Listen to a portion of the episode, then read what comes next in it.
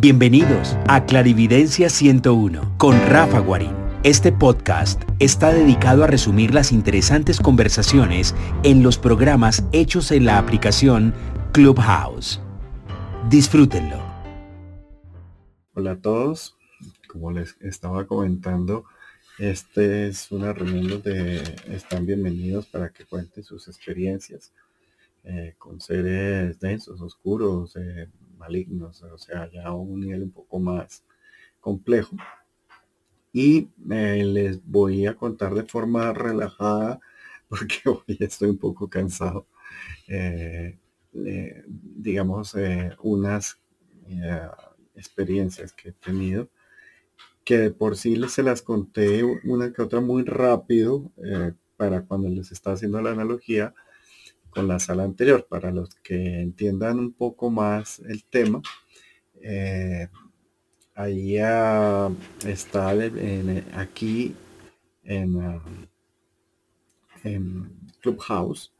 Eh, hubo una primera reunión con Gus Spinell que hablaba de sus experiencias en un psiquiátrico y para darle apoyo o entender un poco más cómo saber o, qué se siente o cómo se percibe si hay un ser realmente complicado, eh, oscuro, denso, maligno, que haga daño.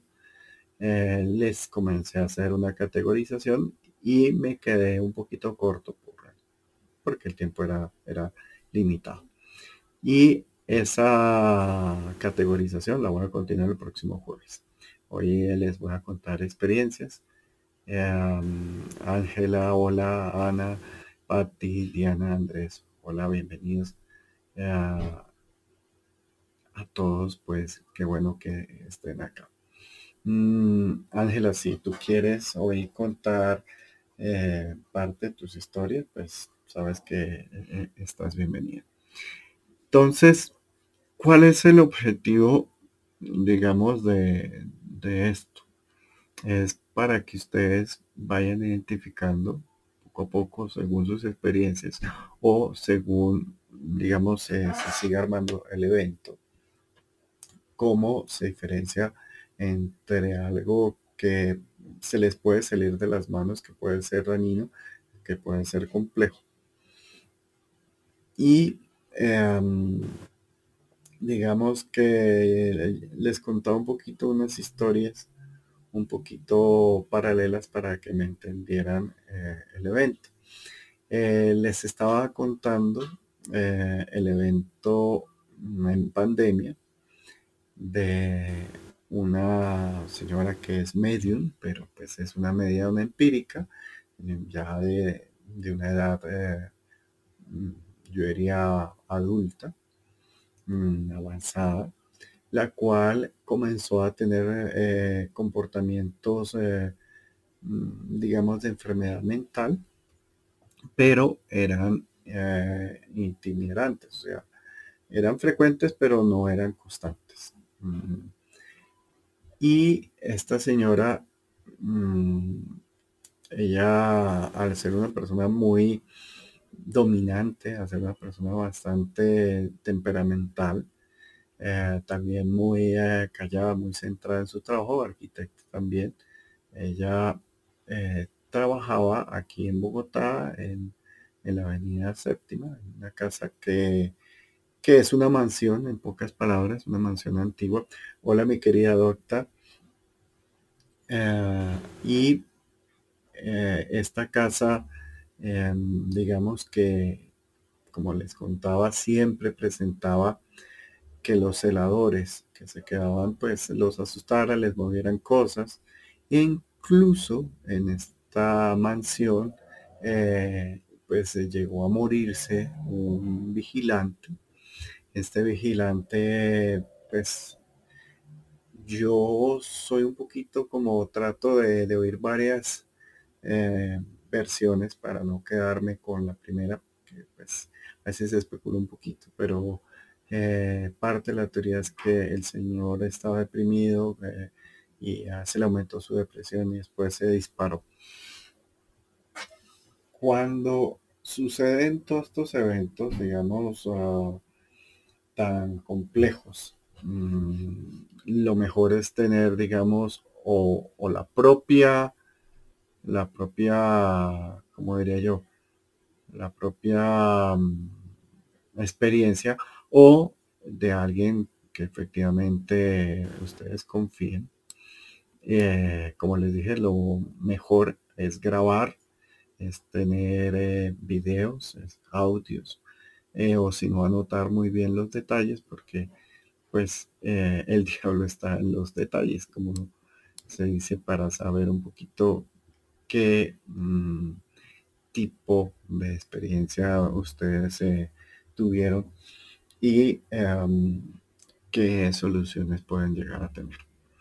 Eh, lo digo porque pues eh, una persona que trabajó en esa empresa, amigo, no de por sí, dos, dos amigos, eh, de uno diseñador gráfico, el otro publicista, me corroboraron unas experiencias bastante complejas.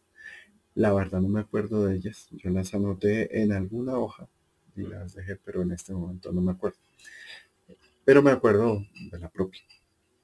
Esta señora, em, digamos que ya estaba en, puertas a pensionarse, eh, o más bien ya había cumplido el tiempo de pensionarse, pero no se había querido pensionar. Pero cuando llegó la pandemia, pues tuvo tiempo, que es una de las cosas que bonitas que tuvo la pandemia es que todos tuvimos tiempo con nosotros mismos o con nuestros cercanos o con nuestro espacio. y esta señora eh, entró en depresión. O sea, esta señora dormía bastante. Eh, casi siempre pues deambulaba de noche. Eh, a veces estaba muy cariñosa, muy emotiva. A veces simplemente se quedaba deprimida. Con el tiempo eh, se comenzó a tornar eh, agresiva. Y estos, eh, digamos, ¿cómo se llamaría? Comportamientos se confunden con enfermedades mentales. Y esta señora, digamos que al ser demasiado mental, educó a su hija, que es psicóloga, Mm, también de una forma muy, ah, muy mental, ah, mental y obviamente tratando con todo el derecho de, racionalizar cada uno de sus procesos. Y su hija lo que hizo es que pues, ya lo aceptó, dijo mi madre tiene problemas mentales.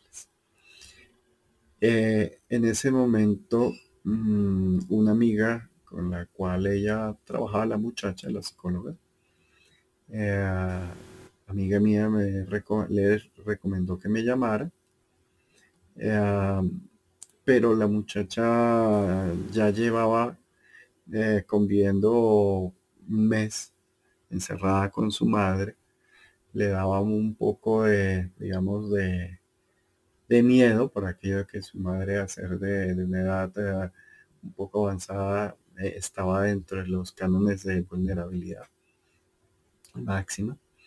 Entonces, ella pensaba que yo tenía que ir a la casa. Eh, mi amiga le dijo, no, llámalo, cuéntale y él, según los síntomas, te dirá algo, o sea, alguna forma para comenzar a ayudar, porque una cosa que comenzó es que la relación emocional que tenía esta muchacha eh, comenzó a tornarse conflictivo, tornó ella mm, a volverse agresiva hacia su novio. Al principio no lo aceptaba, después lo aceptó. Eh, eh, ella se tornaba también, digamos, ensimismada, encerrada y comenzó también a dormir bastante tiempo, incluso de día, y dejó pues, digamos, de, trabajar.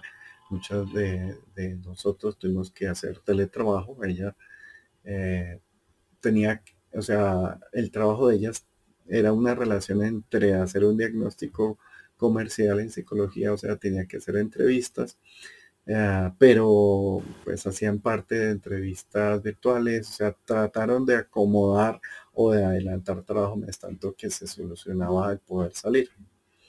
Eh, ella, en cierta forma, lo que estaba preocupada es porque sí notó un cambio muy drástico en su manejo emocional y en su manejo económico. El económico era apenas normal en la pandemia, pero eh, sí se sintió bastante mal, como que le hacía daño o, se hacía daño a su pareja y, y no, digamos que no, no encontraba como, como el por qué. Y eso es claro de los síntomas cuando hay un ente o un fantasma denso o oscuro que trata de, de, dañar el soporte vital de las personas, que es el amor, es la parte del apoyo emocional, de la compañía. Entonces son personas que se tratan de aislar eh, por su cuenta y se vuelven muy groseros, incluso se vuelven eh, agresivos, desplicentes, y es como si no se dieran cuenta que están siendo bastante fuertes o bastante groseros, esa es la palabra, agresivos con las personas que los aman y los quieren.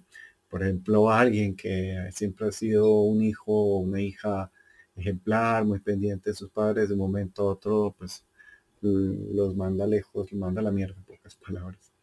Y mm, también cuando alguien tiene una pareja. Entonces, eso era lo que le estaba pasando a ella. Esos síntomas de, de generar conflicto interno y si generaba una dependencia muy grande, se comenzó a generar una dependencia entre su madre y ella. O sea, su, madre, eh, aunque digamos es, joven, o era joven en ese momento, todavía sigue siendo joven, pero pues eh, se volvió un poco más demandante eh, y un poquito manipuladora o chantajista emocional para que su hija estuviese muy pendiente de ella. Incluso comenzó a, a enfermarse, a tener enfermedades más crónicas y creo que tuvo golpes. Entonces, ahí viene como ese escenario típico de, de un evento de contaminación, un evento de sacarla a uno de, su grupo de apoyo, de su grupo de amor, de su grupo que le hace ver a uno las cosas mm, con una visual un poco más grande, más abierta y no eh, todo tan ansioso, tan puntual y hasta un poquito obsesivo. En ese punto mmm, llegó, ay, hola Silvi querida, eh, llegó esta muchacha mm, a, querer terminar su relación, eh, siendo que no, podía, o sea, como que no le daba el derecho a su, a su pareja, su novio de, decir algo, o sea, o de verse, porque pues estaba en confinamiento obligatorio. Y ahí hablando con, con mi amiga, ella se decía, oye, ¿no notas que está muy raro que en cuestión de un mes, un poco más de un mes, toda tu vida te haya cambiado, todo te hayas eh, caído a la roya, todo te haya eh, vuelto agresiva y tu madre se haya vuelto más dependiente, todo. Y eh, ella le dijo a, a mi amiga que comenzó a oír ruidos por la noche. Ella pensaba que era su mamá, pero en un momento oía cadenas. Y, ella no entendía por qué su madre andaba subiendo las escaleras, entonces una casa de dos pisos, eh, porque subía cadenas. Y en el momento ya se preocupó porque oía como si un costal o una bolsa de estas grandes, eh, cargada de plásticos o de bolsas, eh, se arrastraba por, el primer piso y a veces por el segundo piso. Mm, y em, hasta ahí ella seguía como ve, no, no pasa nada. Eh, la mamá le comenzaron a aparecer moretones en la espalda. Ella tenía miedo porque también es parte de, digamos, de, lo común en, un paciente mental que aparezcan moretones, heridas o autoflagelación, no sé cómo se dice exactamente, se hace heridas a, sí mismo. Ah, pero mm, no, no, ah, no, no determinaba. Es tan el no ver que en algún momento ella le vio a su madre, eh, le vio una marca de un mordisco en la espalda, o sea, de dientes humanos en la espalda, o sea, en el homoplato para ser más exacto. Y como que no se preguntaba cómo hizo su madre, o sea, era como que en algún momento parte de la influencia o, o parte del truco de esta influencia es dejarlo uno atontado, dejarlo uno como que no se pueda concentrar o no pueda tener una velocidad mental, eh, digamos, óptima o habitual. Acá, eh, en este momento, mm, comenzó un poquito a hacerse más intenso. Eh, los ruidos comenzaron a, a oírse golpes y se oía que había varias personas hablando en la cocina. Y la muchacha todavía decía, esto es normal, o sea, aquí no pasa nada. Mm, llegué y, y mi amiga me dijo, oye, ya te llamó fulanita y yo no, no me ha llamado. Y ella estaba muy preocupada. Y espérate, le voy a decir que te llame. Entonces la amiga dijo, no, estoy ocupada en una reunión volvía, llamaba a los otros días, varios días, mira, ya hablaste con Rafa. No, entonces ella no, entonces si no quieres hablar con Rafa, pues no hables con él, o sea, tranquila, no, no, no es obligación, simplemente que todo lo que tú me cuentas y que me cuentas cada semana o cada tres días que hablaban, pues era como, como angustiante. En algún momento eh, esta muchacha como que trataba de volver con su pareja, volver, eh, la economía como que también comenzó a fallar, como les conté, pero pues eh, podía ser, o también era muy racional por la parte de la pandemia. Pero una noche ella siempre le daba pereza cuando había ruidos abrir porque mm, pues pensaba que era su mamá y que su mamá estaba sonámbula o que como se había vuelto un poquito noctámbula, pues, mm, y ella trabajaba, entonces quería como estar eh, bien. Y eh, en ese momento abrió la puerta y ella vio un par de ojos rojos, eh, de un ser como si fuera rayado, o sea, oscuro, con ojos rojos Mm, de un poco más de dos metros. Eh, en el segundo piso, mirando hacia el cuarto de, su mamá, ella se quedó mirándolo y se asustó mucho porque en algún momento este ser la volteó y la miró y ella pues se encerró en su cuarto. Ella dice que se asustó mucho porque la puerta de, su habitación, ella la tenía y vibró. Y eso la asustó bastante. Hola mi querida Adriana. Hola Lucila. Eh, y mm, aquí ya por fin vino el momento de, digamos, de que me llamara o, ella tomó la decisión de llamarme. Eh, yo eh, cometí un error un poco tonto. Eh, y es que en ese tiempo estaba haciendo muchas, muchas consultas, mucho trabajo, ayudando a mucha gente, muchísima, que estaba encerrada, entonces eran niños eh, que tenían percepción, adultos, fenómenos, contaminaciones, o sea, la parte de Feng Shui les estaba explicando cómo vivir en espacios sin generar ansiedad. Eh, también estaba con un grupo pues manejando música, varias cosas para ayudar en, el, en la época del encierro. Y yo estaba con la antena abierta Eh, la antena es la percepción, la clarividencia, para que entiendan un poquito. Puede abrir, se puede cerrar, se puede expandir y entre más expandida percibe más. Y eh, digamos que la muchacha se llamaba Pepinita, o Perenceja, como sea. Eh, yo estaba concentrado viendo televisión, eh, mi esposa, estábamos almorzando. timbró mi teléfono y lo tenía en la mano porque estaba viendo y sin querer contesté, le dije, hola fulanito.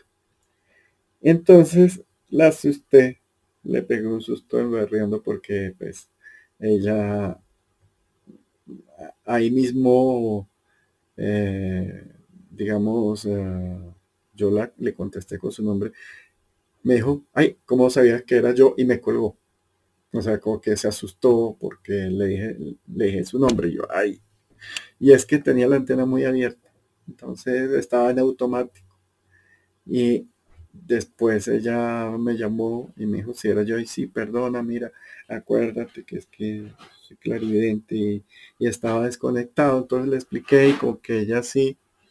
Y ella me contó todo esto anterior que las acabo de contar eh, y me dijo que cómo la podía ayudar. Entonces, una de las cosas que tenía claro es que efectivamente, digamos, por los síntomas debe haber algo eh, oscuro, diabólico o de un ser autónomo eh, un poquito agresivo.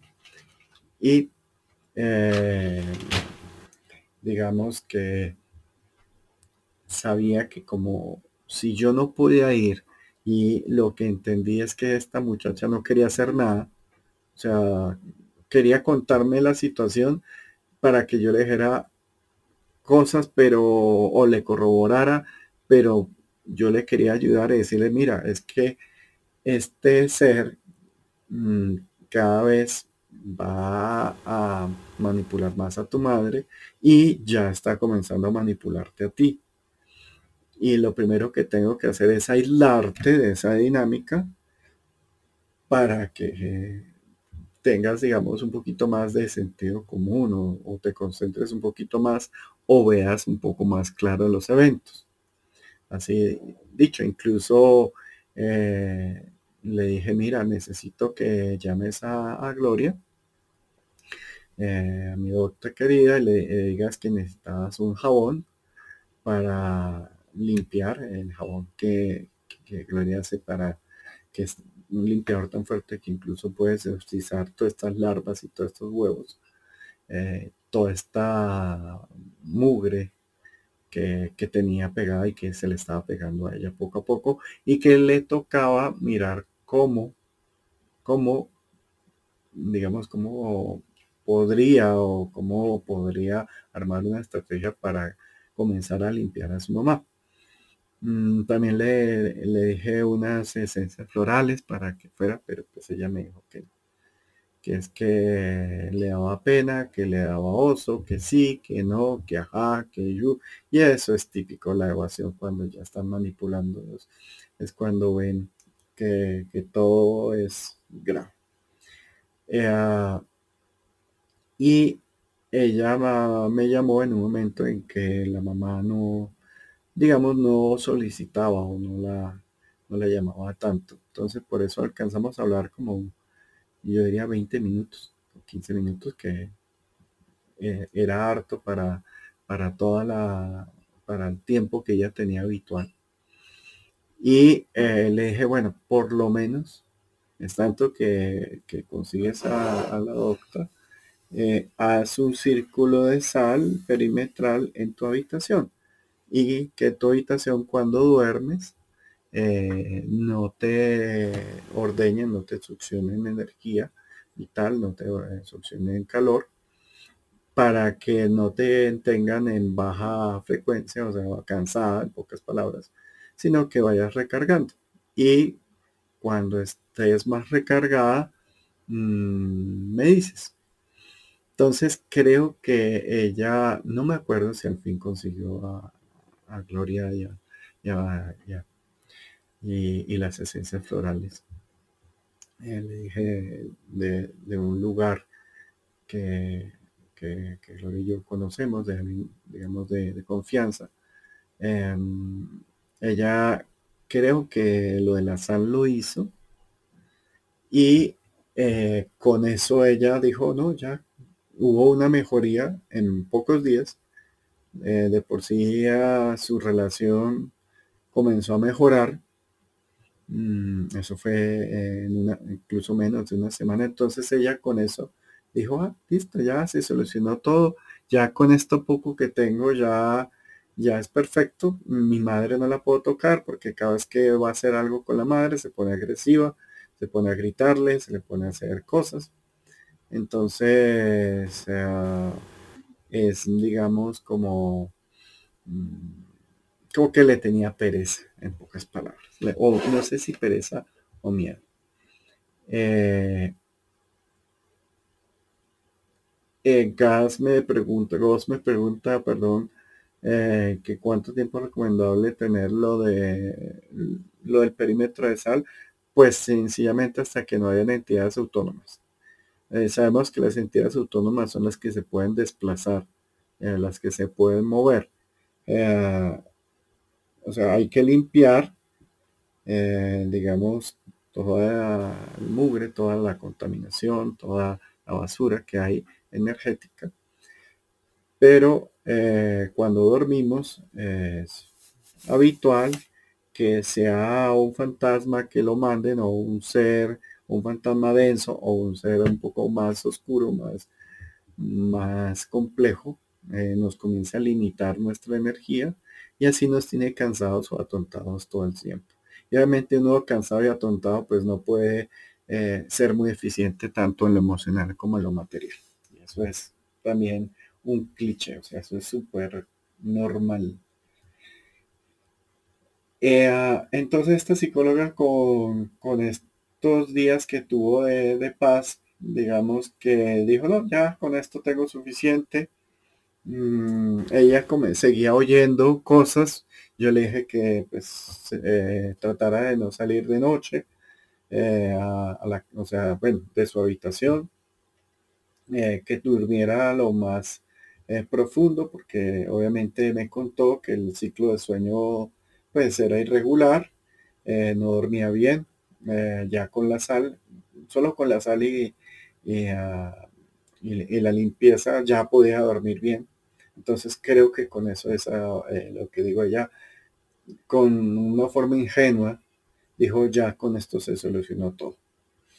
Mm, en algún momento eh, ella me escribió y me dijo que ella tuvo que salir hacer eh, un, papeleo, unas cosas. Ella en ese momento no le tocaba sacar permisos para poder circular. No sé qué más trabajo ella tenía o si era por cierta, creo que era por unas drogas especiales que tenía que tener su mamá, además de otras cosas. Entonces ella tenía que salir de la casa. Eh, uno podía salir eso, a hacer cosas muy específicas. Y eh, cuando regresó, eh, vio que la mamá le había barrido toda la sal de su habitación. Ah, y ella mm, eh, me fue a llamar y la mamá le dijo que no me llamara, o sea, que no, que no llamara a esa persona. O sea, y ella, pues ella no sabía quién iba a llamar. Iba a llamar a mí y preguntarme si tenía que volver a poner la sal o qué, porque la mamá y la mamá se puso muy agresiva, se puso a decir que, yo era el diablo, que no hablara conmigo, que comenzaba a gritar como loca, eh, que no, que no, que no. Entonces ella se asustó y para no contrariar a su mamá, pues no me llamó.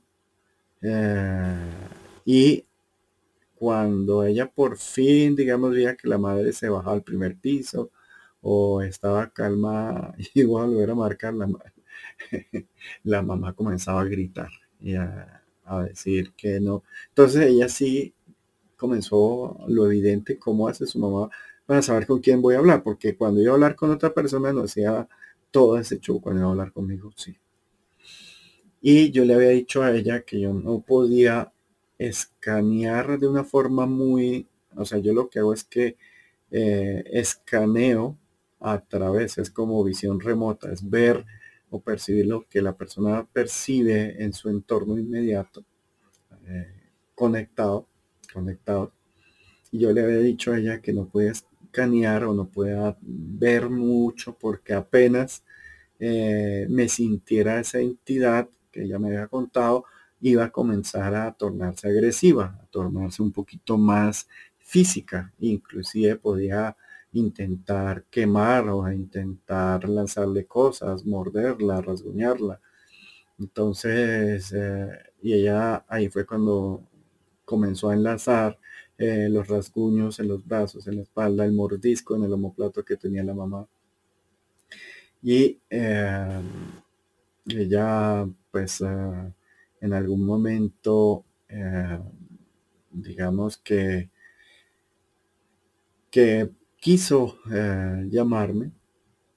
Eh, yo le había dicho que, que su mamá en algún momento no era su mamá, que tuviera cuidado.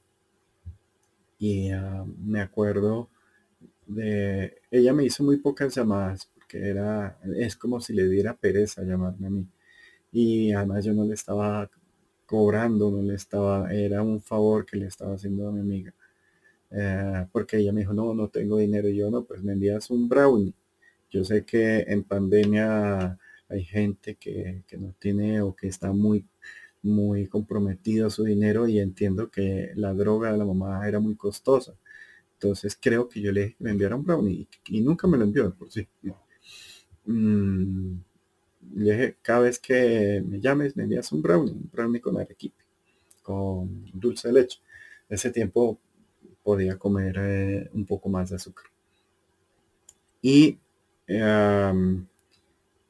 fue, eh, digamos, bastante impactante, porque ella volvió y puso la sal y se esperó de noche, eh, tarde noche, cuando la mamá estaba durmiendo. Ella fue, miró que la mamá, ella me dijo que la mamá está en posición fetal durmiendo ella le cerró la puerta de su habitación. Eh, había un baño y un cuarto de distancia entre las dos habitaciones. Ella entró a su cuarto, le puso llave, eh, me llamó eso con voz suave, así como, como bajó el volumen. Mm, y me dijo, eh, Hola Rafa.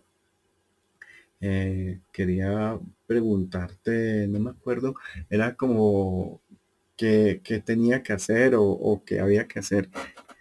Y en ese momento se oyó la voz de la mamá eh, junto a ella, eh, gritándole que no me, que no hablara conmigo, que le colgara. Ella pegó un grito, o sea, fue bastante, bastante asustador. Y ella me colgó. Eh, pasaron unos minutos, yo la llamé a ver qué había pasado, cómo estaba. Ella estaba llorando, estaba muy mal, porque ella me dijo, Rafa, eh, yo entré a mi habitación, cerré la puerta, todo, mm, para que mi mamá no comenzara a gritar cuando yo te llamo. Y cuando comienzo a hablar contigo, ella estaba parada al pie mío y me gritó en la, en la oreja y me, me trató de rapar el teléfono. Mm, entonces eh, estaba, estaba como mal y lo peor es que yo le dije la verdad y le dije no, eh, eso que estaba a tu lado no es tu mamá. Eh, tu mamá está durmiendo todavía en el cuarto. Ella salió, o sea, yo le dije no salgas del cuarto eh, pero dije, no, pues si la entidad ya entró es que ah, no hiciste bien el circuito de sal o no se limpió bien. Mm, y ella pues vio a la mamá durmiendo y comenzó a, pues a llorar y a, un poco a gritar que, que, no, que esto no puede ser real, que esto ya era demasiado para ella, para que era mucho. Y esa fue la última llamada que me hizo. Eh, después averigüé eh, con mi amiga, que mi amiga, a mi amiga sí le la dejaban hablar con ella, sí contestaba, eh, que me había cogido miedo, que le había cogido miedo a su mamá, que no sabía qué hacer, que, que todo estaba terrible, que ella no tenía plata y estaba abrumada porque su eh, novio pues habían terminado porque no tenía plata con qué comprarle eh, las drogas a su mamá, porque en el trabajo no sé si le habían quitado horas o le habían quitado eh, una forma de generar unos recursos mayores. Eh, en pocas, mm, todo más complejo. Mm, después de que ya se pudo salir, le pregunté a, a mi amiga sobre, sobre esta muchacha. ya me dijo que, que llegó, eh, que estuvo sola por un tiempo, que se aisló y después eh, de un año, dos años habían tratado de volver con el novio, pero que ella estaba demasiado demandante, demasiado agresiva con el novio y, ah, ya, eh, ahí queda la historia. O sea, realmente mis experiencias no son de Disney, o sea que no terminan con, con colorín color radio, sino terminan muchas veces así, como eh, se espera cuál va a ser el siguiente movimiento. Em, entonces, esto se los quería contar un poquito para que vieran todas las sin, síntoma, no, no la puedo pronunciar, síntomas en, en acción. Y em, para que ustedes vieran o fueran entendiendo a qué grado eh, cuando hay una entidad, ustedes no se dan cuenta que ustedes se van mermando, se van mermando, se van cansando, se van cansando, se van agotando y solo hasta que van a un lugar sano y tienen un poco de recarga, comienzan a, a poder comparar o a tener esa, esa relación entre un estado normal y un estado de afectación.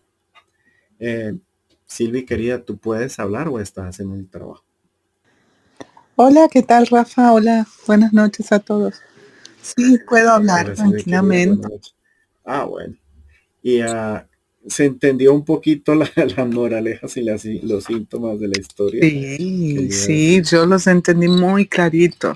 Y lo interesante de esta historia es eh, que nosotros a veces le atribuimos eh, ciertos comportamientos a las personas que nos rodean, eh, como, como hacía esta mujer, ¿no? Esta chica. como que es normal, es una etapa, es una fase, es un mal momento. Y, y caemos en eso de, yo puse incluso una carita con los ojitos arriba, pero es que es cierto, es difícil no imposible, pero es que uno cae en negación cuando esas cosas están pasando. Y se vuelve confuso verlo. Eso sí, sobre todo que incluso cuando escalan los fenómenos y ya son evidentes para alguien externo, la persona que los está viviendo todavía dice, no, esto puede ser una película o puede ser mi imaginación o puede ser A o B y siguen en Sí, pero también es el mismo, la misma confusión que crean estos seres, ¿no?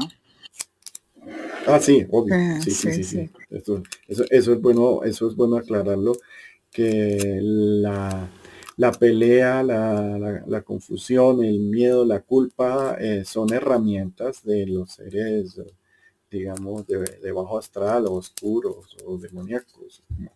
Eh, digamos, según el tipo de, bichito o de energía. Entonces, claro que sí. Silvi, ¿y tú nos quieres contar algo más de, tus experiencias?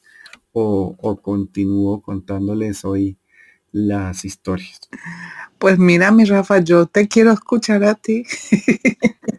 a mí me gustan tus historias. Las que yo tengo no han sido tan, bueno, mi hermana, pero está abajo. Eh, ella sí no, eh, no, no han sido, creo que he, tenido bastante suerte en que no, no, se han dado situaciones así, aunque sí he vivido cositas que me han asustado bastante.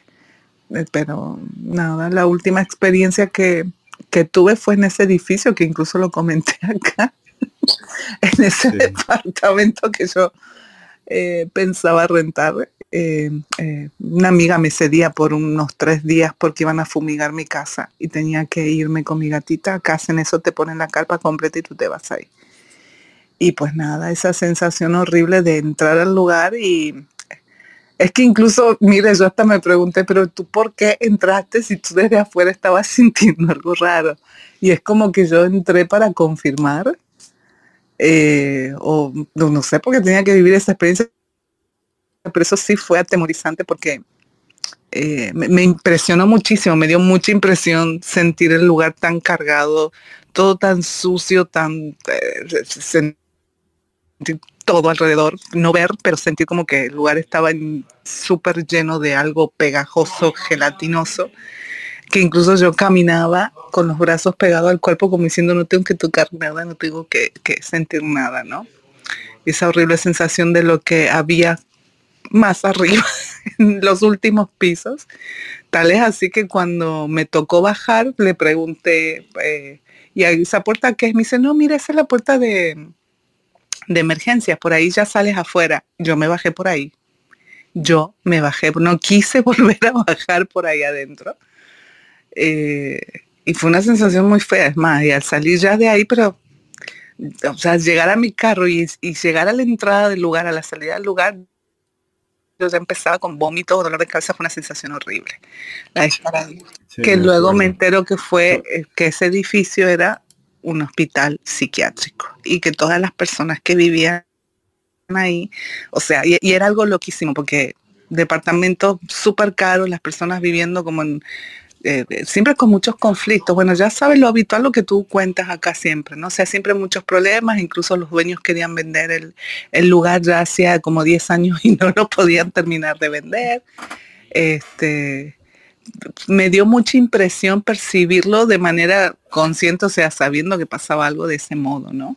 Pero siempre, o sea, y es que te pasa, tú dices, o sea, de verdad me está pasando esto, de verdad estoy viviendo esto.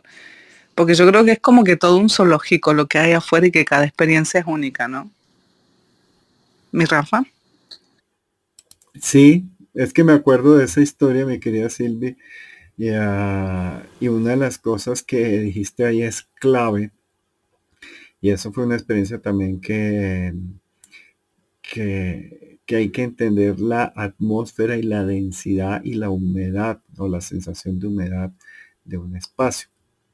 Ah, muchas veces cuando uno entra a uno de esos espacios muy cargados, eh, se siente como si entraras a un lugar con mayor presión, más húmedo, o sea, como, como pegachento, como yo le digo gelatina, Ah, porque cuesta entrar cuando uno está limpio. Y esa sensación de efectivamente que vas a quedar contaminado por el simple hecho de entrar ahí, claro que sí, y efectivamente uno sale contaminado ahí, claro que sí. Silvi, mm, voy a aquí a continuar eh, Gloria me pregunta que qué pudo haber pasado con ella, con la muchacha de la historia. Lo más habitual es que esos seres, ese ser tenía a varios fantasmas, no sé, esa parte la omití, perdón, mi memoria cuando estoy cansado la mejor. Eh, cuando pude escanear un poquito más allá, vi que eh, tenía a tres, había tres fantasmas secuestrados por esta entidad, eh, porque esta entidad generalmente se alimenta de, seres, eh, de fantasmas y cuando hay alguien con un alma muy pura, pero también muy, muy mermado, eh, entonces había el fantasma de, de, una persona que recicla aquí en, aquí en Bogotá hay personas muy humildes, pero pues muy importantes para la ciudad que cogen toda la basura. Eh, ya, ya está desorganizado, cosa que me parece muy importante.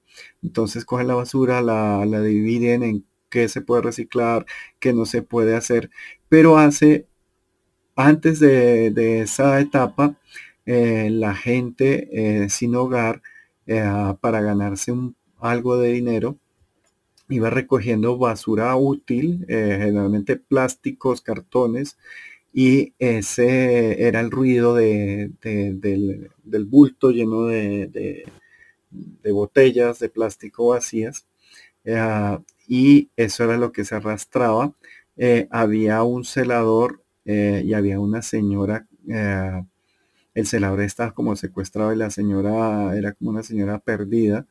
No entendí lo de las, lo de las cadenas porque no alcancé a escanear, sé que había más cosas, pero sí alcancé a percibir a tres fantasmas. Le pedí el favor a la muchacha que tratara de, pero vuelvo a digo, a alguien que, que uno le diga estas cosas así de primerazo y que no haya tenido experiencia o no haya tenido preparación, pues eh, muchas veces eh, viene la, la parte de la negación. Entonces ella entiendo que no lo hizo.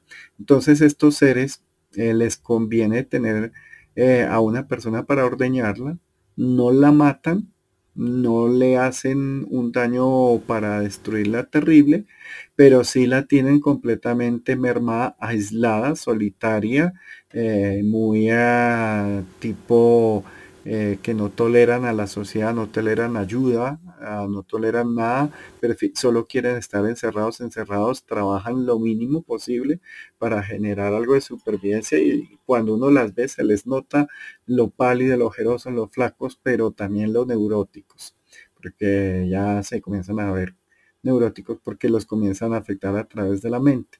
Y eh, acuérdense que un buen perceptivo, un buen vidente, un buen medium debe tener sí o sí una estabilidad emocional para poder sobrellevar eh, todas estas experiencias. Si no, eh, sale untado y puede mm, quedarse contaminado. Entonces esa parte es, es importante aclararla. Entonces, mi querida doctora, lo más seguro es que esta psicóloga siga muy aislada, muy sola, sin pareja, con ganancias económicas muy limitadas, en una relación un poquito eh, amarrada entre su madre y ella, obsesiva y, obviamente entre los seres energéticos que se encuentran en esa casa.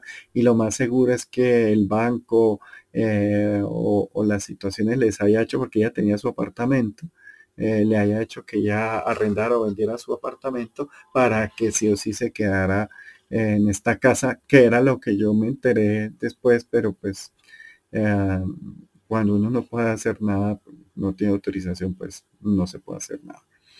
Mm, aquí Clara me pregunta. Eh, para Clara me dice, sí, eh, siempre hay que dejar lo más neutro posible un apartamento. En la limpieza yo les he dicho que lo básico es comenzar con, eh, con esencias florales, con orquídea de amor no alimenta y un poquito de aceite de verbena. Y también ya les he, dejado aquí varias formas para arrendar y para saber si la casa está contaminada o no. Claro, eso ahí lo, puedes ampliar un poquito más. Eh, la idea de un apartamento es igual que un carro, que un coche, que un vehículo, que sea lo más normal, o sea, lo menos personalizado posible, o sea, que tenga, que sea lo más neutro posible, porque así se le amplifica el rango de personalidades o energías que lo pueden alquilar. Cuando un apartamento es tan específico o tiene una energía tan específica o una personalidad tan específica, es solamente correspondiente con un grupo muy pequeño de personas, entonces se demora y es difícil de alquilar. Y si está contaminado, además con una energía de estas, pues ya perdió el año. Porque se puede Tengo una pregunta, Rafa. Es posible, esto de pronto es un poco más avanzado, pero es posible que incluso cuando uno va a rentar, está buscando un lugar, en donde mudarse, el lugar a primera instancia parezca como que está toda la energía bien y de algún modo se esté como escondiendo de cuando uno está intentando detectar el lugar como es, como que, como que fuera que está todo limpio y equilibrado y luego resulta que no. Silvi, eh, hay que ver si la persona es, es empática o es perceptible o es sensible, generalmente van a sentir algo. Entre más capacidad tenga, de, percibir eh, la, la, realidad, más difícil que se le presenten estos síntomas. Pero ha pasado y ha pasado a personas muy mentales o, que manejan el hemisferio del cerebro económico. Eh, creo que es el izquierdo, si no estoy mal. Ustedes me, me perdonarán. Sé que hay un hemisferio derecho y uno izquierdo y uno maneja el, lo emocional y uno eh, lo matemático, lo material. Entonces, es ahorita cuando estoy cansado, se me, se me cruzan un poquito más las lateralidades. Entonces, ha pasado eh, en la cual se presentan oportunidades. Aquí en el grupo hay varias personas que aquí hay una ciudad que se llama Cali. Cali fue una ciudad donde el narcotráfico y la brujería eh, africana pues fue bastante Mm, abundante y estos narcotraficantes eh, alquilaron o construyeron eh, muchos apartamentos demasiado llamativos, demasiado personalizados, un poquito respondiendo la, la pregunta de Clara, pero eh, mucha gente se dejó como descrestar o llamar la atención por tener acabados en mármoles pipiripao y en cosas doradas y vainas así eh, y con un valor de compra bastante bajo. Y lo que pasa es que se, se, es que, a ver, yo estoy hablando como mecánico, se enclocharon o, o se conectaron desde la parte baja de la personalidad del individuo y con solo la punta del iceberg del apartamento. Entonces, es sí es como una telaraña de araña una seducción que atrae a una persona, eh, le, utilizan sus defectos, su codicia, su avaricia, su, pendejada, y eh, los vinculan de ahí. Por ejemplo, dicen, no, eh, pagar este apartamento vale 100 dólares y es muy barato, entonces pago de a 5 dólares mensuales y ya voy a poder pagar los 100 dólares mensuales. Pero una vez se pasan a vivir a estas casas, pasan 10 mil cosas para que se eternice, porque toda esta energía lo que quieren es eternizar, demorar a la persona lo más que puedan en estas condiciones. Y, es cuando pasa de todo que ya tenía la plata lista, pero resulta que se la robaron o que el banco le subió la tasa de crédito o que se enfermó alguien y tuvo que gastar algo. Pasan muchas cosas. Jijuemil se dice aquí de forma, eh, no sé, coloquial de situaciones. Entonces es importante. Eh, bueno, quiero darle la bienvenida. Hola Ángela, ¿cómo estás? Hola Rafa, ¿cómo estás? Buenas noches. ¿Me escuchas bien? Te oigo perfecto. Entonces, Ángela, cuéntame, cuéntanos experiencias. Bueno, pues es que tengo varias, pero pues siendo el tema como de seres oscuros, eh, pues me va a referir a una. Me sucedió hace bastantes años. Yo, digamos, lo aclaro en el tema, la verdad, soy muy novata, ¿sí? He tenido muchas experiencias, pero pues como todo, pues uno no encuentra como una guía en esto, como muy común, ¿sí? Entonces, eh, hace muchos años tuve una, pues una, una situación pues muy, muy compleja. Y bueno, mi hermana me sugirió ir a visitar una chica que ella, eh, bueno, que ella veía como las cartas, como el tarot y que porque de pronto pues era que estaban haciendo algún tipo de brujería, me decía ella, ¿sí? Porque pues en lo económico estaba muy, muy pesada. Eh, resulta que, bueno, pues yo accedí, fui, eh, mi esposo pues él me acompañó, menos mal, porque estando ya en la casa de, la, de la chica, pues que iba como a leer el, tarot, mm, pues realmente, realmente yo no sentía así como una energía pesada, nada, pero pues uno se iba como con su expectativa. Resulta que la chica estaba pues como haciendo como su, su lectura y en un momento se quedó mirándome así súper extraño. Y yo también me sentí rara, súper rarísimo. Y mira que yo en mi mente veía que o sea, yo estaba pues en una sillita de madera y veía que en mi esposa, atrás mío se paró un, ente, realmente eso era un ente porque no era un humano, y em, ese ente era súper alto, tenía unas manos súper largas, eh, o sea, su cara, o sea, todo, o sea, todo era súper, no, era un monstruo, un monstruo, realmente, no tenía ni nariz, sino la boca grande, yo lo veía en mi mente, ¿sí? Que esa cosa me cogió así como en los hombros y te lo juro que yo empecé, o sea, fue rarísimo porque yo empecé a gritar, pero dentro de mí yo decía, ¿usted qué está haciendo? O sea, ¿por qué está gritando? Era como si dentro mío hubieran como dos o tres personas, decía, pero venga, ¿por qué grito? O sea, y yo misma me decía, no, ¿yo qué estoy haciendo? O sea, yo decía, ¿a mí qué me pasa? ¿Sí? Esa fue una experiencia súper fuerte, realmente, porque pues yo decía, Dios mío, o sea, ¿qué me pasa? Y esa muchacha de una vez se levantó, cogió una cruz, mejor dicho, como si fuera como un exorcismo, básicamente. Y, ella pues hizo unas oraciones, pero pues yo también eh, internamente me puse fue a orar y yo oraba y oraba, yo decía, no, pero a mí qué me está pasando, o sea, ¿qué es esto? Yo decía, no sé, realmente no, no podía como, como deducir en el momento qué era y pues me sentía dentro de todo mal, pero de donde fue saqué fuerzas y dije, no, o sea, ya cálmese y cállese porque ¿qué le pasa? Hasta las piernas se me movían así como si fuera una loca, pero yo no sabía ni qué era lo que me estaba pasando. Ya después como que yo cogí fuerza y ya salí como de eso. Y la muchacha pues ella, pues con sus cosas, digámoslo así, ella me dijo era que no, que era que supuestamente pues que yo tenía un demonio por dentro y que había vivido con un demonio toda la vida. Pero pues yo toda la vida he sido muy, muy espiritual realmente y yo pues uno se siente. Yo dije, no, porque yo qué voy a tener por dentro y toda la vida y todo lo que yo soy, lo que yo he sentido. O sea, yo dije, no, tiene que haber otra explicación, pues nunca volví allá. Menos mal, pues mi esposo me acompañó porque lo que, yo viví para contarlo, o sea, o sea, eso es increíble, ¿sí? Aparte, pues que uno no lo puede contar como a cualquier persona, porque pues a mí me parece que eso es un tema, pues, realmente, pues, que tú sabes que la gente no va a decir que uno está loco, ¿sí? O, pues no falta el que dirá, no, si esa, esa mujer estaba poseída y qué le pasaba. Yo de ahí pues me puse como a estudiar mucho, a saber, venga, a mí, a mí qué me pasó, porque yo me acuerdo y yo era como atrás, me tenía ese bicho pero como agarrado como de los hombros y estaba el de pie.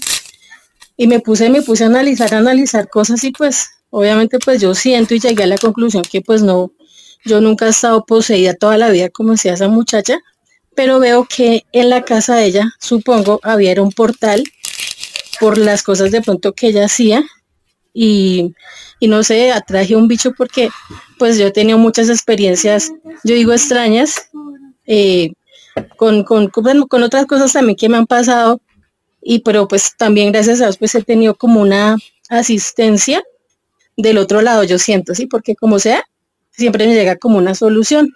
Entonces pues esa es como la, la más fuerte de pronto que te quería contar o pues les quería compartir en este espacio que pues de pronto es mucho más entendible porque pues realmente esta experiencia pues yo nunca la cuento a nadie, ¿no? Entonces es eso, Rafa.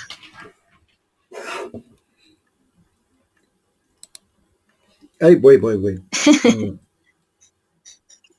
es que estaba aprovechando para comer. Ah, no, dale, dale.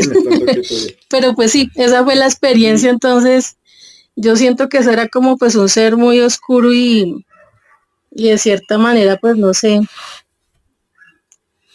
Eh, pues mira que lo bueno de compartir eh, tus experiencias es que hay muchas personas que han tenido cosas similares y pueden ir eh, sacando un poquito la conclusión primero que pues que no están solos, que, que hay ciertas cosas en común y comenzar a tamizar qué es una respuesta, digamos, exagerada o no real y qué hay de, digamos, de realidad o de contundencia. Y la propuesta o, la conclusión que tú llegas, efectivamente que de pronto había un portal en esa casa, podría ser bastante claro. Em, digamos que, es, muy factible.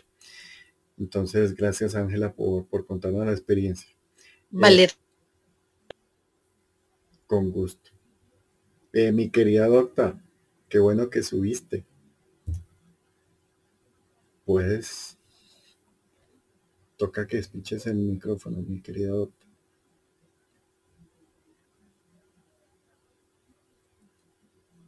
Doctor, bueno, le vamos a dar un poquito más de tiempo a, a Clarisabel Puerta. Yo le digo doctora de, cariño, somos amigos hace más de 26 años. Mm, y ella es una maga bastante experimentada. ¿Se escucha? Y ahora sí pudo hablar. claro que sí, ahora sí, mi doctora quería. ¿Qué más? ¿Cómo quería dejarse eh, desactivar. Bueno, eh, con relación a la pregunta de Clara, eh, yo tuve una experiencia con un apartamento que Rafa lo conoce. Estuvimos uh, intentando alquilarlo durante tres años, ¿te acordás? Y venderlo, más que alquilarlo. Em, bueno, lo limpiamos con todo lo que ya eh, Rafa nos ha indicado.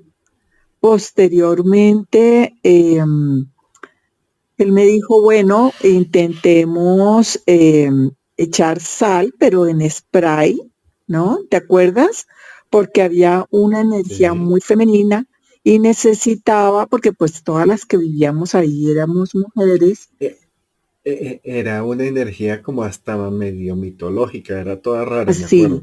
Em, eh, posterior, bueno, nada resultó y yo le dije, bueno, Rafa, ya hemos hecho todo lo posible por venderlo y nada, entonces eh, Rafa empezó a indagar mucho más y resulta que ese en, allí vivíamos eh, una, mi mamá, su hermana, eh, mi hija y yo, y ellas murieron, esto fue posterior a su muerte.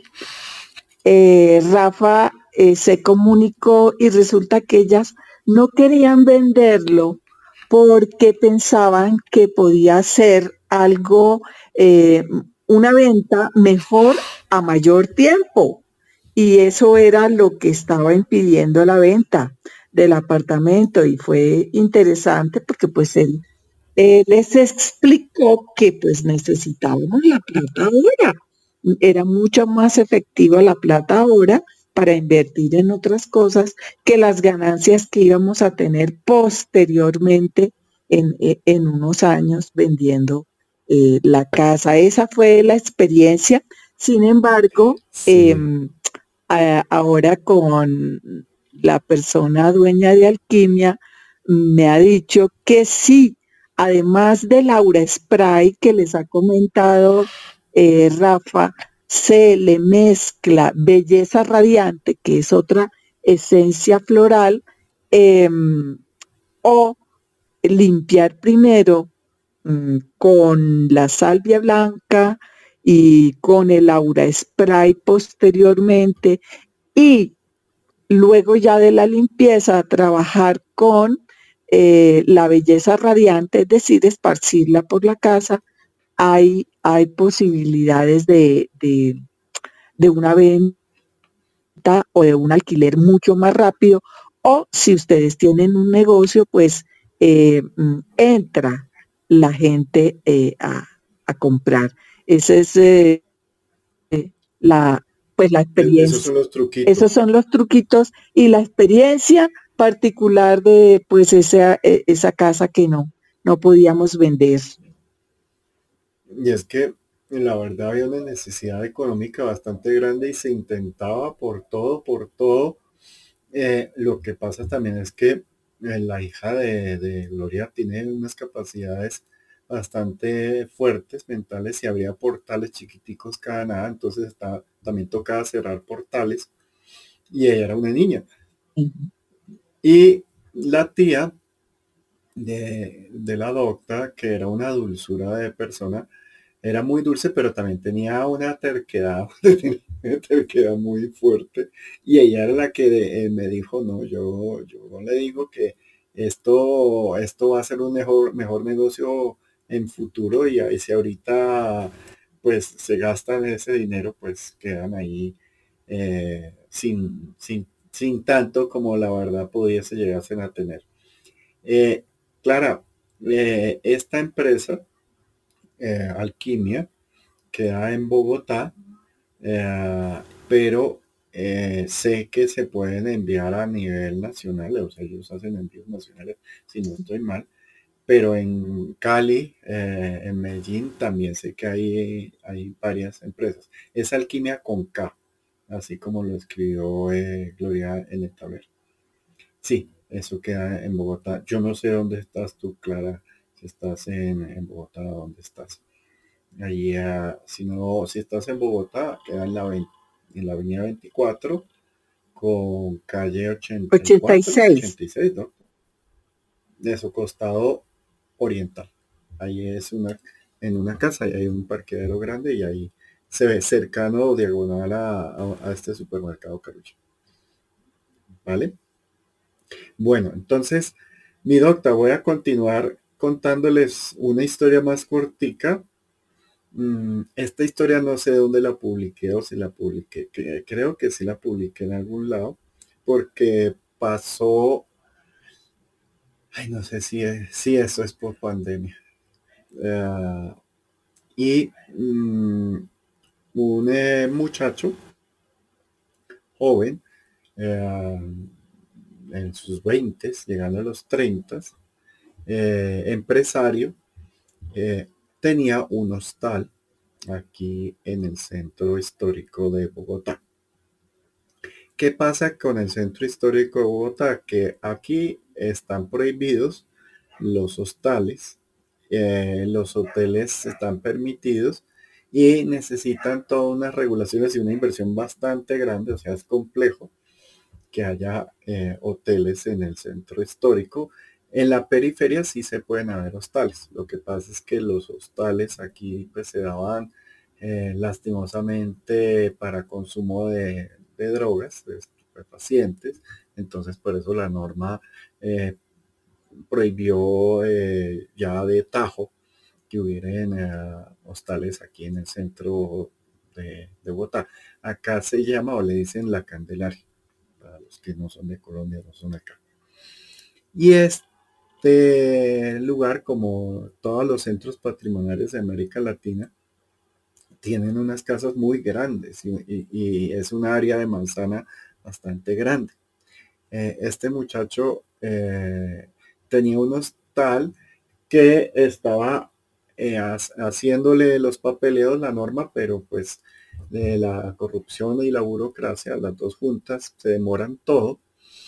Y a él estaba, sí o sí, necesitaba ganar dinero porque él vivía de, su hostal. Entonces lo promocionaba como hotel económico para solo para extranjeros eh, o sea, él eh, estaba como en un limbo haciendo todo eso. Y eh, en ese limbo quería, mm, que va el tema que, estamos hablando con Gloria, que se vendía, que pues se promocionara bien, que tuviera buena energía, que tuviera un movimiento económico bueno.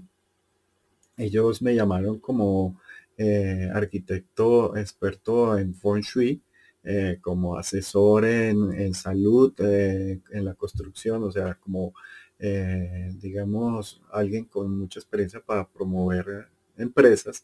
Y yo ya había ayudado a dos hoteles, entre esos un hotel muy grande, importante aquí en Bogotá y otro en Cali. Entonces el muchacho mm, averiguó eso y el muchacho quería que yo le diera un diagnóstico. Porque que no tenía mucho dinero y pues pensaba que yo le iba a cobrar carísimo. Entonces me dijo, no, necesito que me des un concepto más que un diagnóstico. Y ah, fui a su hotel. Mm, es un hotel ah, de dos, pisos, el segundo piso muy alto. Ah, no sé si el tío, no me acuerdo ahorita bien, pero queda sobre, sobre la cuarta, o sea, sobre una avenida bastante, bastante circulada. Y eh, yo eh, estudié digamos, arquitectura patrimonial o restauración en mis primeras etapas. O me gusta mucho ese tema. Eh, y uh, digamos que algo de, de, estructuras, de, digamos, de la forma de construir, de esa particularidad de las casas antiguas me la conozco muy bien. Entonces le quedaba yo como anillo al dedo para, para ese proyecto.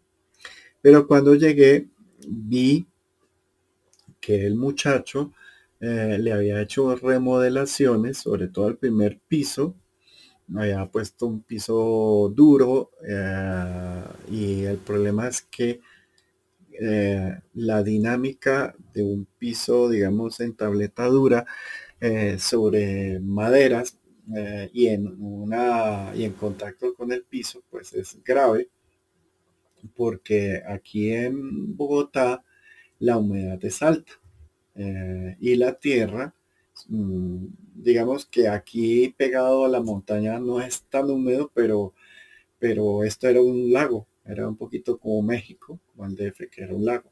Entonces la humedad está en la tierra y pasa a los materiales de construcción. Entonces la arquitectura colonial lo que hace es que deja unas bolsas de aire, unos circuitos de deshidratación para poder em, digamos, mantener la madera seca. Entonces yo vi eso en el primer piso y yo me quedé mirando eso. Yo estaba eh, con la antena eh, abierta porque antes de eso había tenido una cita y se me olvidó cerrarla. Mm, y llegué y me quedé mirando una esquina en el primer piso como si me hubiera enganchado, como si me hubiera quedado hipnotizado viendo una esquina y el muchacho se asustó bastante cuando vio que yo me fijé eh, en una esquina de, un como de un salón que iban a hacer como una especie de cafetería ahí. Él se, asustó, eh, pues obviamente la pregunta de ¿qué estás viendo o qué ves ahí? Y eh, yo lo que más que ver sentí un vacío. Pero yo me hice el bobo, porque pues no estaba ahí como, como medium, sin estar como arquitecto. Y yo, no, estoy mirando los acabados. Eh, y comencé a recorrer eh, todo el, lugar. Y yo tengo mis aparatos, digamos que miden radiación por luces de mercurio, por radiaciones electromagnéticas, pero también tengo mis aparatos para medir los fantasmas, que aquí ya hemos hablado de ellos, pero sobre todo he hecho énfasis en el aurómetro. Y comencé a ver una tensa calma, o sea, como un vacío tenso, como un, poco de, nada en el primer piso me asusté, porque ya sabemos que cuando hay una tensa calma en un lugar una, y una atmósfera un poquito húmeda o como gelatina o como pegachenta, es de que hay algún bicho ahí bastante complejo. Yo no quería abrir mucho más mi antena porque pues si la abría mucho pues eh, eh, podían pasar cosas raras y, no, no, quería eh, que pasaran porque pues me tocaba mantener mi, mi, doble imagen de, de, arquitecto, de seriedad, de, procesos de análisis, de diagnóstico. Ah, pero cuando comencé a subir y comencé a notar que había mugres, que había mugres y habían portales en, ciertos lugares y en ciertas habitaciones. Y yo me hago el bobo generalmente y comienzo a decir, no, mira, aquí en esta habitación, esta habitación se va a arrendar muy bien, esta no muy bien, entonces aquí hay que tener eh, cuidado. Y, y, él iba notando y él me decía, sí, me, decía que impresionante, que como yo podía leer el espacio, porque donde yo veía contaminación, él me decía, ahí la gente le iba mal o pasaban problemas. Llegó el momento de subir a, este piso con altura bastante alta y yo comencé a ver habitación por habitación. Cuando fui llegando a la fachada, eh, justo encima de esa esquina donde donde estaba, eh, había una puerta y sentí una presencia diabólica o un bicho bastante complejo, eh, un poquito parecido a la descripción de Ángela, mm, con dientes y todo. Ah, y yo lo sentí que él me percibió clarítico desde que yo me acercaba y cada vez que yo me acercaba más, él se ponía más retador y más furioso. Y yo no quería que comenzara a, pasar cosas. Me acuerdo que íbamos y yo estaba callado, callado, concentrado en los aparatos y en controlar la situación. Y este muchacho estaba con su novio caminando al pie mío y callados, callados, mirándome a mí. Y en algún momento la señora que hacía aseo se le cayó una, una escoba en el piso y sonó clic. Y estos pelados pegaron un grito y yo como que me quedé como, como asustado. Eh, y estaban nerviosos, estaban muy asustados porque yo me paré, yo abría todas las puertas, pero me paré enfrente de una puerta y esa sí no la abrí. ¿Por qué no la abrí? Porque sentí que al otro lado de la puerta había un, un demonio, un bicho que estaba jadeando, sacando gas y respirando con ganas de que yo abriera la puerta para se armara, se armara la gorra, se armara la pelea.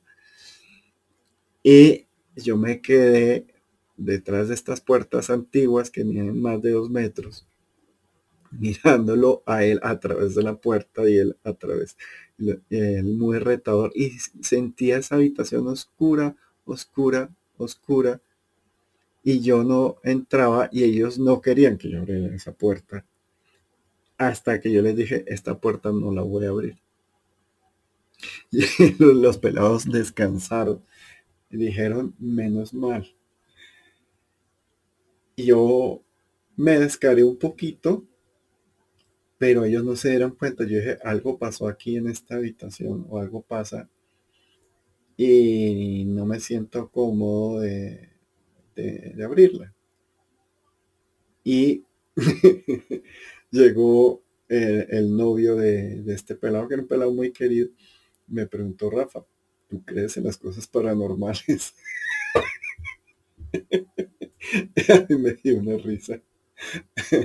Yo sí, sí he tenido ciertas experiencias.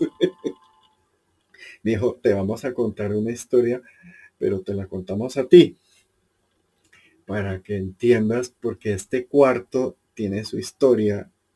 Y uno de ellos no, eh, eh, no voy a decir nombre, pero el, pelado, este pelado bacano dijo, no, eh, este cuarto está embrujado. este cuarto es el que nos tiene jodidos a toda la casa. Y, decía la verdad, ¿no? ¿Por qué? Entonces, dijo, mira, Rafa, te vamos a contar parte de las historias y yo le voy a contar parte de las historias que ellos me contaron. Resulta que llegó una francesa, mm, parece que tenía buena plata, mm, y ustedes saben que en un hostal, pues llegan los muchachos con sus morrales, están uno, dos, tres días, pero es más un lugar de estadía corta. Y voy a hacer algo doloroso, pero es que eh, en Bogotá, en el centro, pues los planes son pocos. O sea, si uno va a Río Janeiro, pues siempre habrá el plan de la playa, siempre habrá el plan de, irse a, la parte del arte, del cerro de Corcovado, no sé, o sea, hay muchos planes. Aquí en Bogotá los planes son pocos, o sea, subir a Monserrate, ir a museos, eh, comer rico, pero pues no tenemos una, hasta hace poco estamos generando una gastronomía bien, bien especializada.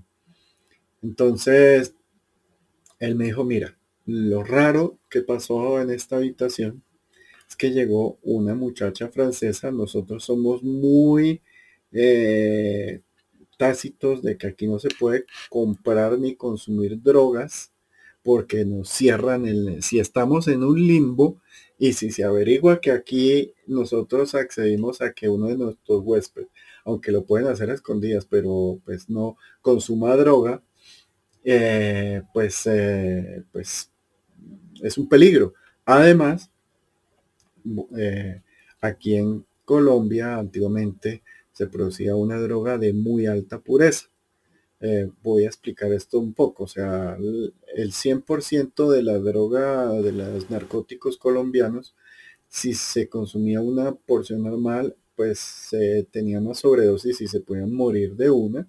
Lo que hacían los cárteles del resto de Latinoamérica, eh, entonces el mexicano y el gringo, es que cogían eh, y solo ponían un 25% de esta base y el resto lo, lo, llenaban de venenos y todas esas cosas para hacerle un viaje, pero también envenenar a la persona. Entonces, ¿qué pasa?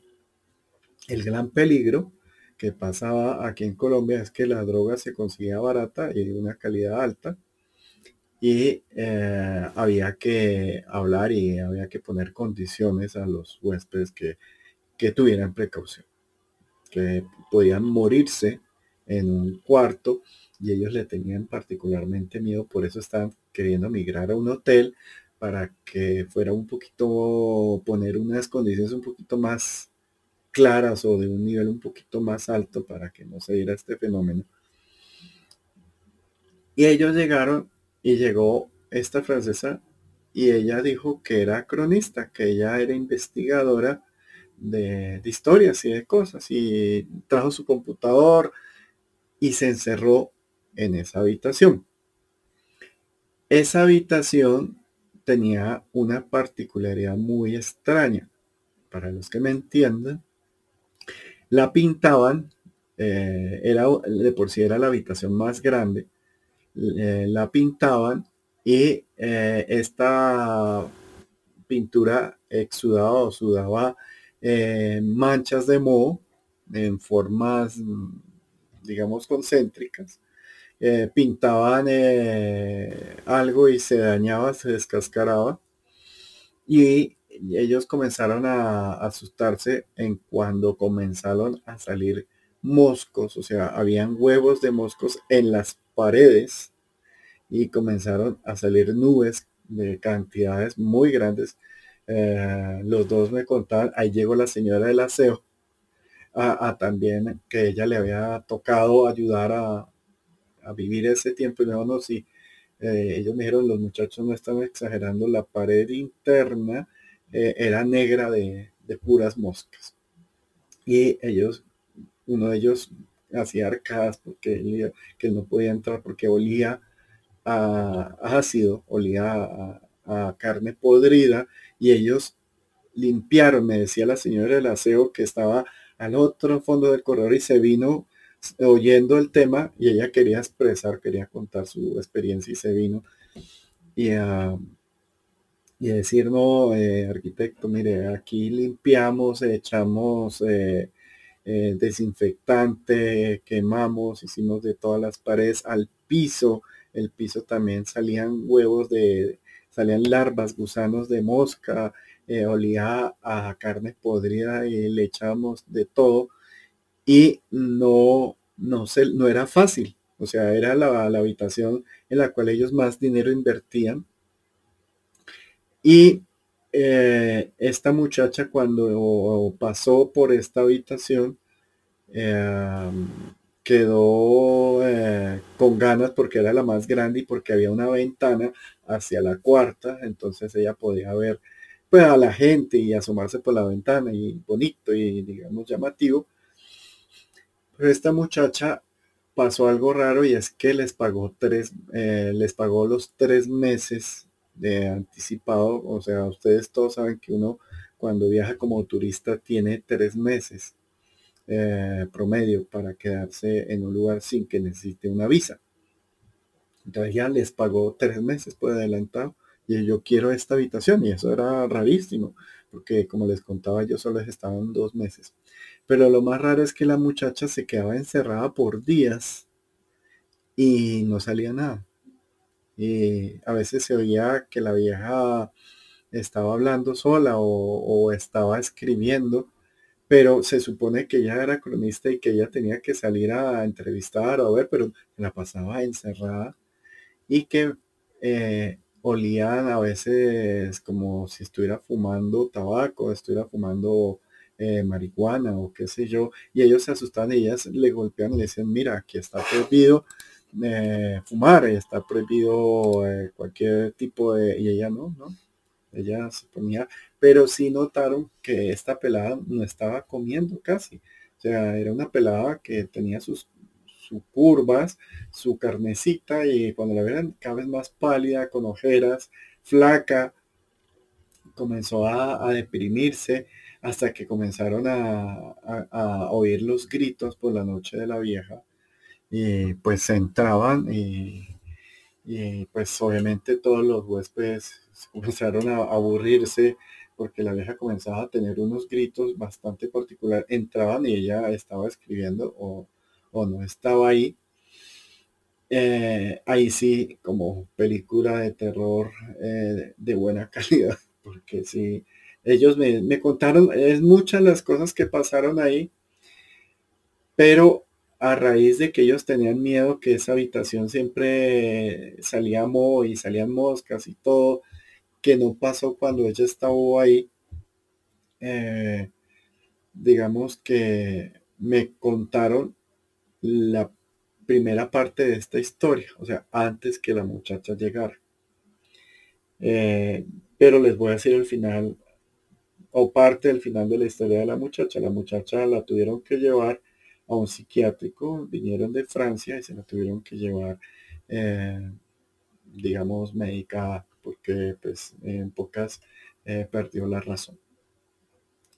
Pero antes de esa situación, o sea, ellos me contaron, creo que yo fui e hice, eh, estaba tomando los datos y estaba generando el concepto, digan ustedes, una hora y me demoré tres horas ellos contándome todo.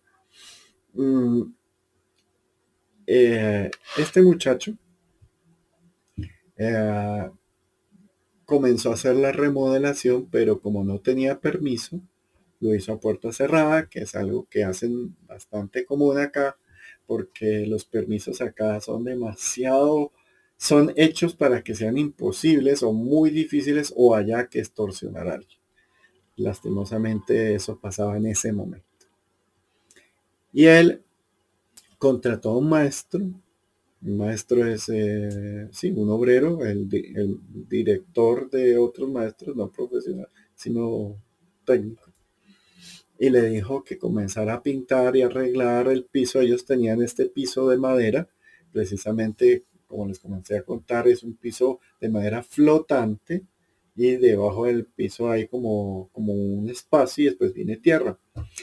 Y eh, ellos sentían que a veces solía mal, que, que ese espacio era como muy lúgubre, muy triste y querían eh, arrendarlo a una cafetería para sacarle más producido al hotel.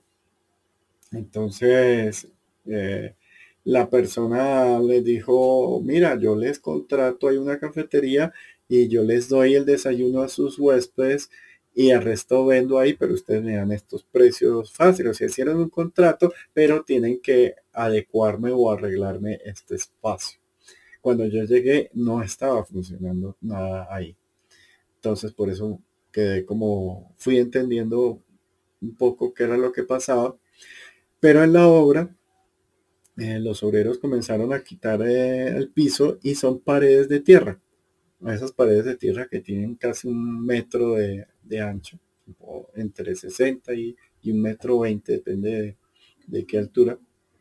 Eh, comenzaron a, trabajar y ellos dejaban la puerta a veces abierta o la ventana ni una señora de edad mm, como, digamos, no, una persona muy pobre, muy humilde, pero no en estado de, calle, sino muy humilde. Ella todas las mañanas, eh, todos los días pasaba por la hora, se asomaba y se quedaba mirando una esquina. Y se quedaba callada, mirando, y ella les pedía el favor que con mucho respeto, que ella quería mirar ahí.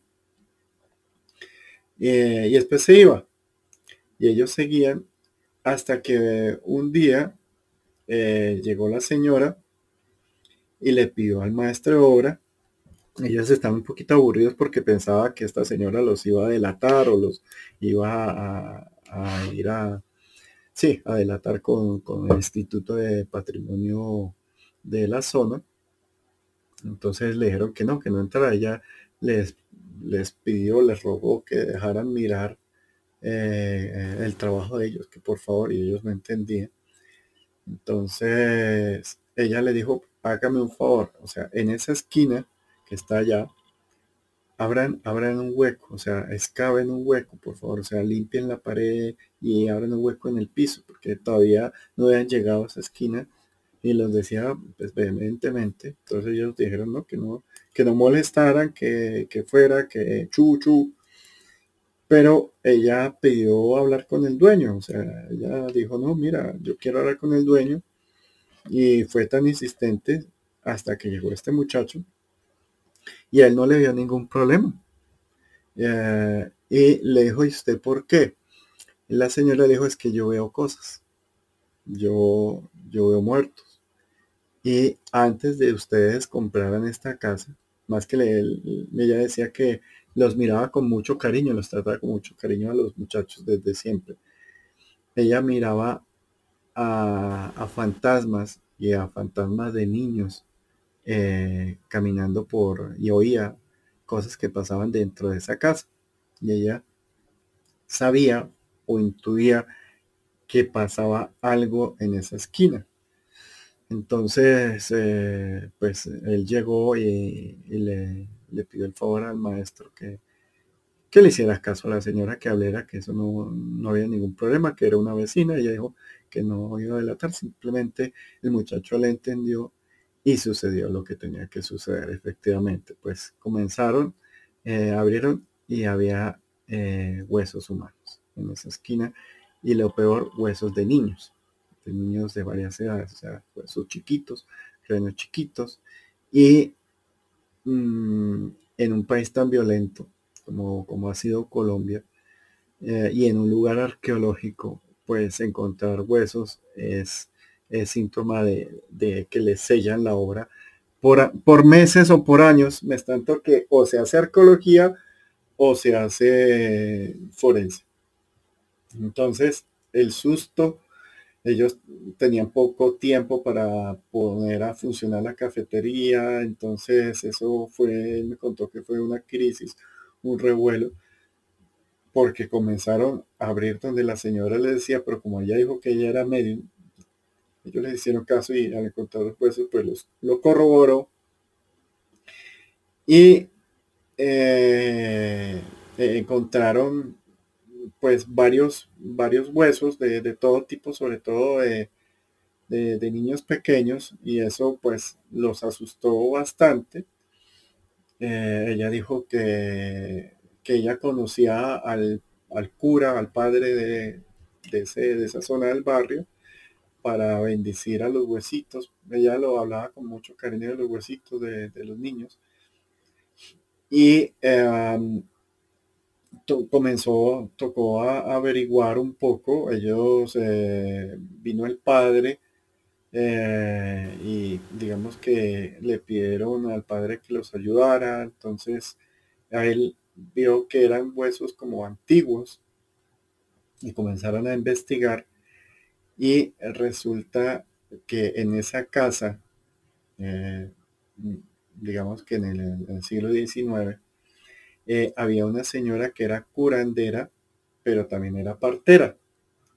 Y los partos que no terminaban bien, o sea, que el fetico se moría o el niño fallecía, la señora los enterraba ahí en la sala, que detrás de la sala que era donde ella atendía a, la gente. O sea, ella los atendía en el primer piso. Ahí, obviamente, eh, toda esa energía, todo ese dolor de esta curandera o partera, mm, abrió varios portales donde entraron y se quedaron muchas moscas y entre esos este, este, este bicho, este mini demonio. Eh, y fue una investigación histórica y pues también con lo que les dijo la señora de lo que percibían para que se cerrara un poquito más el caso. Eh, lo bonito de esa historia sí tiene una parte bonita y es que el muchacho pues estaba en jaque porque o venían a hacer los arqueólogos o venía la fiscalía. Entonces lo que le hicieron ellos, y más que no estaban completos, eh, le consiguieron una cajita de, usuario, de cositos de el padre bendijo la casa, bendijo los huesitos y eh, lo que quería la señora es que los enterraran en tierra santa o en tierra consagrada o en tierra de, cementerio mm, legal, por decirlo algo. Y no eh, detrás del patio de, una señora que hacía, eh, me imagino que de pronto hasta abortos, hacía, hacía, recibía partos de bebés y feticos y los dejaban ahí enterrados en el patio de la casa. Entonces, eh, el padre, pues conmovido por todo eso y corroborando que no, llamaron a un amigo que creo que era investigador dijo, no, esos huesos son, no son recientes, son demasiado antiguos, entonces eh, más bien llévenlos a un cementerio y denles una sepultura, pues, católica. O sea, mm, acá le dicen, eh, sí, como dele, dele cristiana sepultura. Entonces, eh, llevaron los huesitos, sacaron, exploraron todo, todo el maestro pues eh, comenzó a, abrir las paredes, abrir el piso, o sea, buscaron todo, todo, todo, todo. Eh, y hasta que ya no aparecía nada, ya, digamos, no continuaron con la obra, pero sí llevaron al cementerio los huesitos. La señora dijo que ya sentía eh, que había cumplido su misión, pero pues que que todavía quedaba por ahí, eh, pues eh, ella dijo espíritus, eh, y no eran espíritus, sino era un bicho. Y el punto es que él no sabía, digamos, de mis herramientas, no sabía de mi experiencia. yo le, le recomendé un, un alumno que yo estaba entrenando en ese tiempo, que liberaba las casas con sonido pero él cobraba, digamos, yo estaba cobrando por un concepto que era un poco de dinero, él cobraba un poquito más.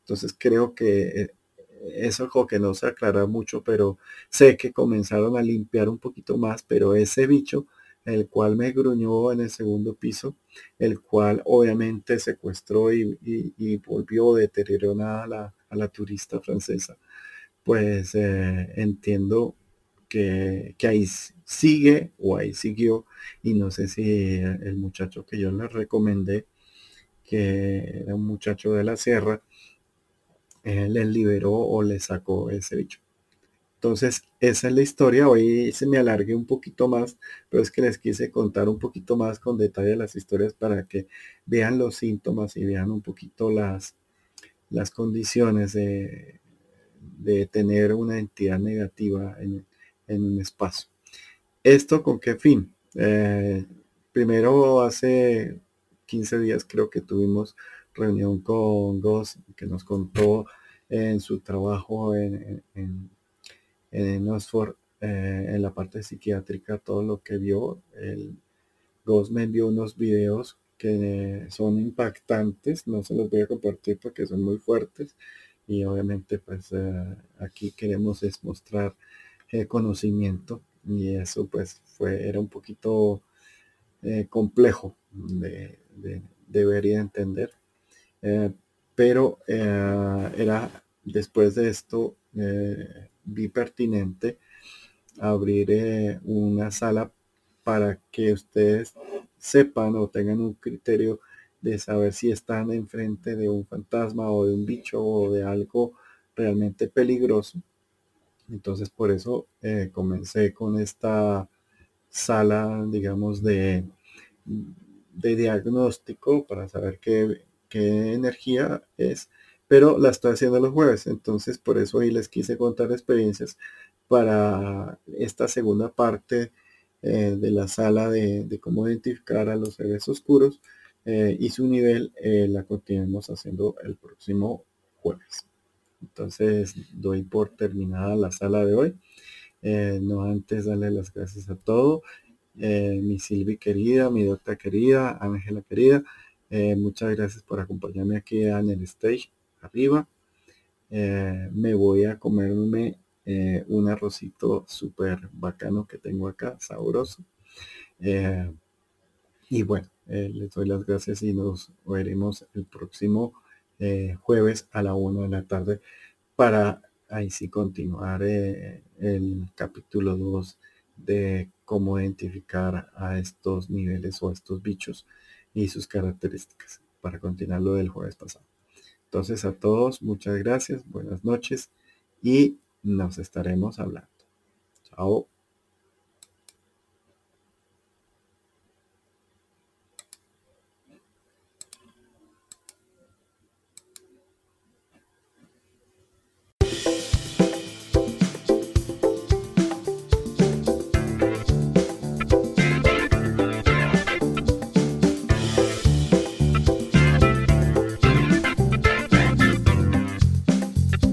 Estamos escuchando Clarividencia 101 con nuestro anfitrión, Rafa Guarín.